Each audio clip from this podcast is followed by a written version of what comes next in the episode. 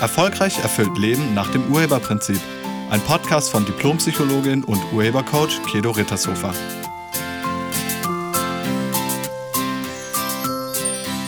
Hallo, herzlich willkommen und schön, dass du da bist.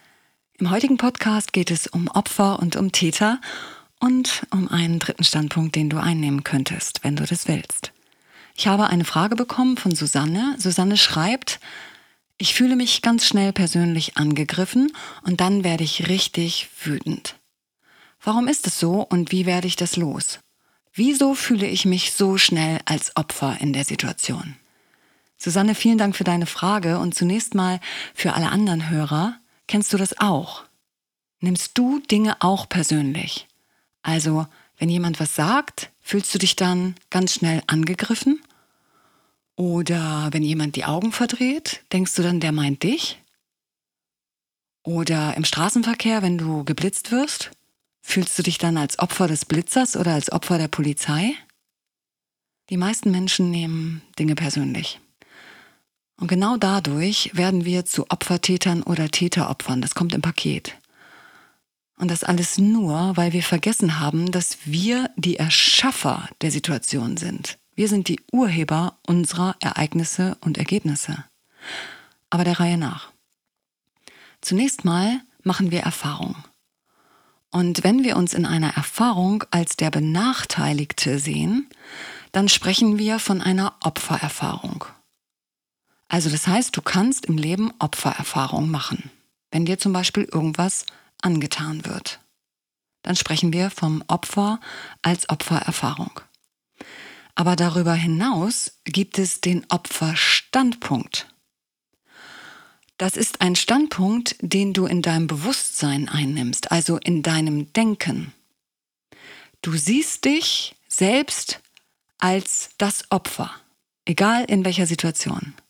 Diesen Opferstandpunkt kannst du auch einnehmen, wenn dir niemand was angetan hat. Also wenn du überhaupt gar keine Opfererfahrung gemacht hast. Trotzdem lebst du auf dem Opferstandpunkt. Wir Menschen wollen möglichst gut dastehen. Also wir wollen eine weiße Weste haben. Wir wollen die Guten in der Situation sein. Und das bedeutet, wir wollen auf keinen Fall die Täter sein, weil als Täter bist du der Böse in der Geschichte.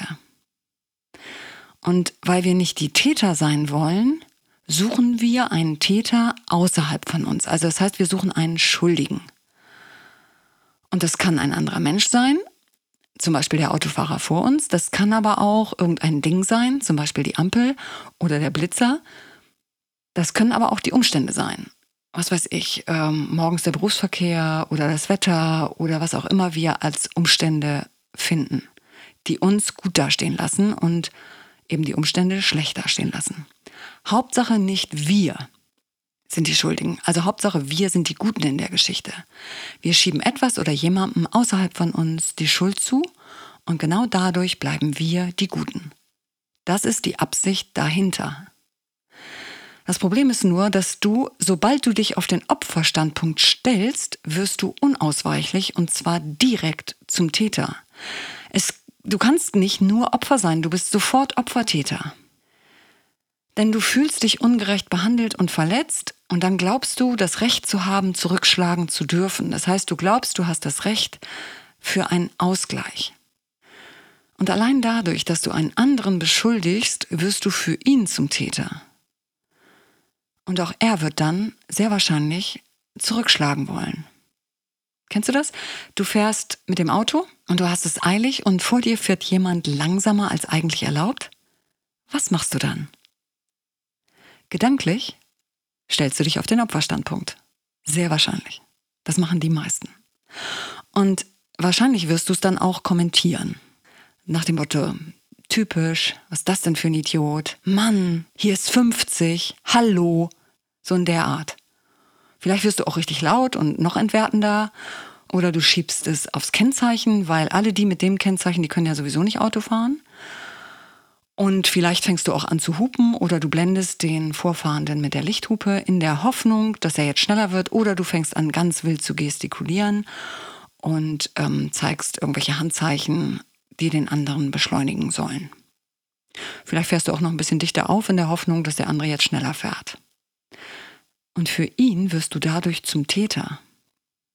Im Auto lassen ganz viele ihrem Ärger freien Lauf, weil sie sich als Opfer sehen und den anderen als den Schuldigen. Und da geht es ganz schnell. Also direktes Zurückgeben. Was wäre aber, wenn du gar nicht das Opfer wärest? Also was wäre, wenn alles etwas mit dir zu tun hätte? Wenn du der Erschaffer oder der Urheber dieses Ereignisses wärest, was wäre dann? Du erschaffst dir deine Realität. Wirklich. Immer. Auch beim Autofahren. Deine inneren Überzeugungen, deine inneren Einstellungen sind die Auslöser. Mit diesen Überzeugungen und Einstellungen erschaffst du dir die Ergebnisse in deinem Leben. Wenn du zum Beispiel denkst, andere können nicht Auto fahren, dann bekommst du recht. Und zwar dadurch, dass sie vor dir nicht richtig fahren. Das ist das Gesetz der Anziehung. Du bekommst Beweise für das, was du denkst. Und wenn du denkst, die können nicht fahren, dann zeigt sich das. Vielleicht denkst du auch über dich selbst, du bist machtlos und hilflos und ausgeliefert. Und im Straßenverkehr wird dir das dann bestätigt. Vielleicht bist du auch davon überzeugt, dass Frauen nicht einparken können. Das wird dazu führen, dass direkt vor dir eine Frau beim Einparken scheitert. Und durch ihre Aktion kommst du zu spät zur Arbeit. Und wieder bekommst du Recht über das, was du denkst. Es kann auch sein, dass du in der Überzeugung lebst, dass du nicht kriegst, was du willst. Also du lebst auf diesem Standpunkt, ich kriege nicht, was ich will. Und dieser Standpunkt hat Konsequenzen, weil wenn du auf diesem Standpunkt lebst, dann darfst du überhaupt nicht schnell ans Ziel kommen, weil du kriegst ja nicht, was du willst. Also auch nicht schnell ans Ziel. Das heißt, der Fahrer vor dir macht es dir recht, wenn er langsam fährt, damit du nicht kriegst, was du willst. Du bekommst, was du willst, wenn du nicht bekommst, was du willst. Das ist die Konsequenz hinter dem Standpunkt von ich kriege nicht, was ich will. Vielleicht denkst du auch, dass du nur bekommst, was du willst, wenn du dich aufregst. Das ist häufig der Grund bei Cholerikern.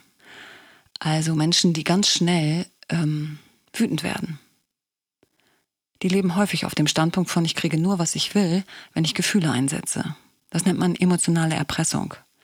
Immer nach dem Motto, wenn ich mich nur genug ärgere, dann fährt der vor mir schneller, dann wird die Ampel eher grün und der Stau löst sich sofort auf. Ja, das ist aber nicht so. Ärger entsteht, wenn du dich als Opfer siehst und denkst, etwas sollte nicht so sein, wie es ist. Das sollte anders sein. Und mit diesem Vorwurf, es sollte anders sein, machst du dich selbst wütend. Wenn etwas ist, dann ist es. Und dann ist es mühselig darüber nachzudenken, dass es so nicht sein sollte, weil es ist ja schon. Wenn jemand vor dir langsam fährt, dann fährt der langsam. Vielleicht handelt es sich um einen ortsfremden Autofahrer oder es handelt sich um einen älteren Menschen oder es ist ein Fahranfänger oder derjenige ist ganz frisch verliebt und in Gedanken ganz woanders. Also wieso denkst du sofort, das sei gegen dich? Wieso nimmst du das persönlich? Das kann auch für dich sein. Vielleicht ist dir dadurch ein Unfall erspart geblieben, also dadurch, dass du langsamer gefahren bist. Wenn du dich auf den Opferstandpunkt stellst, dann wirst du zum Täter und willst wahrscheinlich den vor dir fahrenden Autofahrer umerziehen. Und du hoffst, dass er durch deine Gestik und dein Gehupe schneller fährt. Allerdings passiert es sehr selten. Meistens sieht sich der Autofahrer vor dir jetzt als dein Opfer. Und das zahlt er dir auch meistens direkt heim, indem er noch langsamer fährt als vorher. Und auch die Ampel wird nicht schneller grün, wenn du dich aufregst. Und ähm, auch nicht der Stau, der löst sich auch nicht auf, nur weil du dich aufregst. Wenn du dich dann auch noch aufregst, dann ist das eigentlich doppelt ungünstig. Weil du hast jetzt das Ergebnis und die schlechten Gefühle. Also du zahlst doppelt. Das würde ich mir überlegen. Finde doch mal heraus, welche Absicht bei dir wirkt, sodass du diese Situation in deinem Leben hast. Also in welcher Absicht lebst du, sodass du immer wieder in solche Situationen kommst? Und mit so einer Absichtsuntersuchung begibst du dich auf den Urheberstandpunkt. Und auf dem Urheberstandpunkt, das ist die dritte Möglichkeit, also nicht nur Opfer oder Täter, sondern sich einfach mal auf den Urheberstandpunkt zu stellen. Das bedeutet, ich habe etwas mit der Situation, in der ich bin, zu tun. Auf diesem Standpunkt bleibst du gelassen. Denn du weißt, du hast es erschaffen. Es gibt keinen Schuldigen außerhalb von dir. Du weißt, du hast etwas damit zu tun und außerdem weißt du, dass es für dich ist. Auch die Situation im Straßenverkehr. Also gibt überhaupt gar keinen Grund für Drama. Du hast in jedem Moment die Wahl, auf welchen Standpunkt du dich stellst. Wirklich. Du kannst dich auf den Opfer-Täter-Standpunkt stellen oder du kannst dich auf den Urheber-Standpunkt stellen. Beides hat Konsequenzen. Wenn du dich als Opfer siehst, wirst du zum Täter. Und du wirst es heimzahlen, irgendwie. Täter und Opfer hängt immer zusammen. Wir sind immer beides gleichzeitig. Opfer, Täter, Täter, Opfer. Jeder Täter hat immer eine Opferbegründung, mit der er seine Tat rechtfertigt. Frag doch mal die Leute. Frag mal Menschen, die irgendwas getan haben. Oder achte mal drauf, wie schnell die eine Begründung liefern. Was weiß ich, jemand kommt zu spät zur Arbeit. Achte mal drauf, was der sagt. Und dir wird auffallen, dass die meisten das so hindrehen, dass sie nichts dafür können. Also sie sind das Opfer. Und da ist unser Verstand wirklich kreativ. Der findet ganz schnell Schuldige außerhalb von uns. Egal, was man erlebt oder nicht erlebt hat, es wird als Rechtfertigung des Opferstandpunkts herangezogen. So kann selbst eine glückliche Kindheit schuld daran sein, dass wir heute nicht erfolgreich sind. Sowas gibt es. Das Fatale am Opferstandpunkt ist, dass wir glauben, wir wären im Recht und der andere ist schuld. Wir glauben, der andere hat unser Verhalten verdient. Wir haben eine gute Begründung für unser Verhalten, aber das macht es nicht besser. Zurückschlagen löst es nicht auf, sondern macht es schlimmer. Mit dem Opferstandpunkt werden wir selbst zum Täter und produzieren neue Opfer die dann uns gegenüber wieder zu Tätern werden. Und dann werden wir wieder zu Tätern und so weiter und so weiter. Das ist eine Spirale abwärts mit ganz viel Drama und ganz viel Leid. Du kannst damit aufhören. Wirklich. Der Urheberstandpunkt hat auch Konsequenzen, nämlich inneren Frieden und Gelassenheit. Und wenn du dieses Opfer-Täter-Spiel verlassen willst, wenn du aus dieser Spirale abwärts aussteigen willst, dann finde heraus, in welcher Überzeugung du lebst, sodass du die Ergebnisse hast, die du jetzt hast. Nur wenn du weißt, wie und womit du dir das kreierst, kannst du solche Ergebnisse in Zukunft verhindern. Und nochmal ist es deine Entscheidung, auf welchem Standpunkt du dich stellst. Beides hat Konsequenzen. Ich persönlich lebe lieber ein Leben in Frieden und Gelassenheit. Nichts im Leben passiert dir einfach so, ehrlich nicht. Alles, was du erlebst, ist von dir selbst erschaffen. So machtvoll bist du. Du hast das nur vergessen.